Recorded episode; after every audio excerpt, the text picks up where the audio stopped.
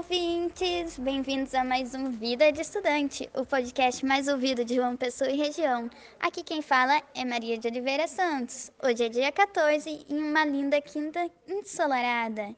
Iremos bater um papo com Ricardo Pereira Souza, aprovado em Direito pelo Enem, passando em mais de 50 universidades por todo o país. Olá, Ricardo, bom dia, como você está? Olá, Maria, bom dia. Estou muito bem. E você, como está? Também. Para começar a nossa conversa, gostaria que você me contasse um pouco mais a respeito dos desafios enfrentados por você para realizar o tão temido Exame Nacional do Ensino Médio, popularmente conhecido como Enem, nesse ano extremamente turbulento devido à pandemia do Covid-19.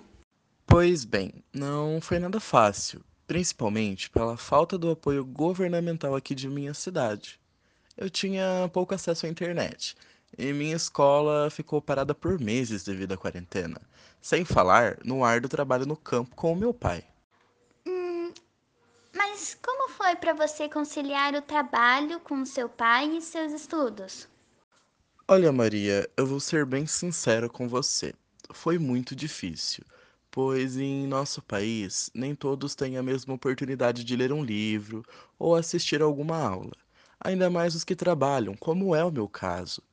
Desse modo, eu acordava bem cedo, como se eu estivesse acordando para ir à aula normalmente, e aproveitava para estudar, tanto por uns livros que minha professora de biologia Cláudia me dava, quanto por alguns livros que ao caminho do campo, com o meu pai, eu achava nos lixos de algumas casas, pois em muitas casas é, a gente percebia que existia uma quantidade enorme de que para eles não tinham valor, mas para a gente tinha um valor imensurável, se é que você me entende, Maria.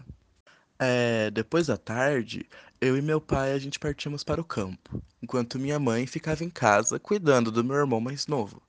E chegávamos só às seis e meia da tarde. Tava quase escurecendo e assim, é, na parte da noite eu acendi algumas velas, pois não havia energia elétrica aqui no meu bairro.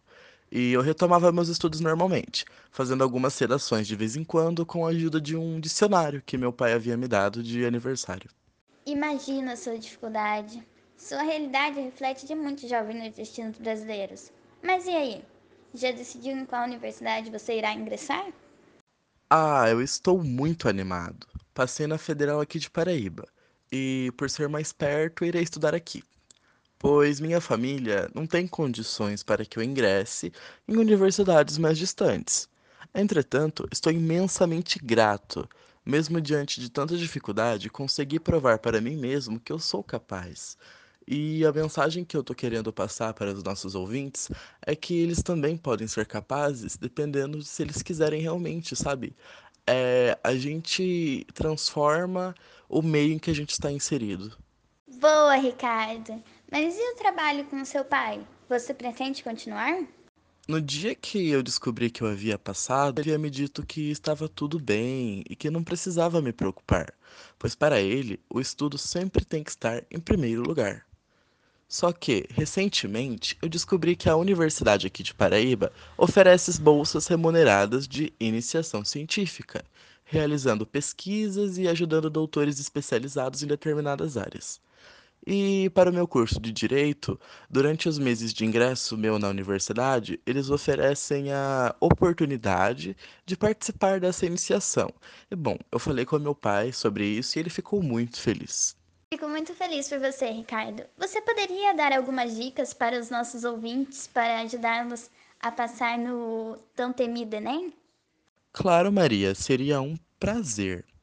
A minha primeira dica é: seja determinado e mantenha o foco, pois, como já dizia Albert Einstein, eu tentei 99 vezes e falhei, mas na centésima tentativa eu consegui. Nunca desista de seus objetivos, mesmo que esses pareçam impossíveis, a próxima tentativa pode ser a vitoriosa. E a minha segunda dica é que vocês sejam resilientes, pessoal, pois é melhor você tentar algo e vê-lo não funcionar e aprender com isso do que não fazer absolutamente nada. E, gente, uma das dicas mais importantes na hora da prova: não fiquem muito nervosos, por mais dificultoso que possa ser. E não esqueçam, você é capaz, é só ter determinação e objetivo. Você tem que acreditar no seu potencial. Muito obrigada, Ricardo, pelas suas dicas. Elas são extremamente valiosas. E obrigado por sua ilustre participação aqui no podcast. Mas esses meus conselhos levem para a vida, mas principalmente no âmbito educacional, pois a educação ela move montanhas, né? Como já dizia Immanuel Kant, os indivíduos eles são o que a educação proporciona para eles. Se você coloca na sua cabeça que você não consegue realizar, que você não vai passar, você imediatamente você traz energias ruins consigo. Então é melhor você pensar positivo, manter o foco, ser determinado e ser resiliente, que aumentará a, a sua autoestima e com isso você vai se dar melhor na prova. Você vai poder é, aprender com os seus erros, se você souber que os erros são fundamentais para poder ter acertos, e com isso você traz é, resultados melhores na sua hora da, na sua correção de prova, na sua redação, é, digo do Enem.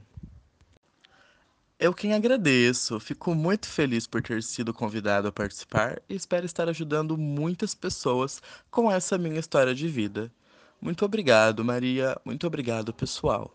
E pode ter certeza que vai. Pessoal, e com isso finalizamos mais um Vida de Estudante. Vejo vocês no próximo podcast. Até mais!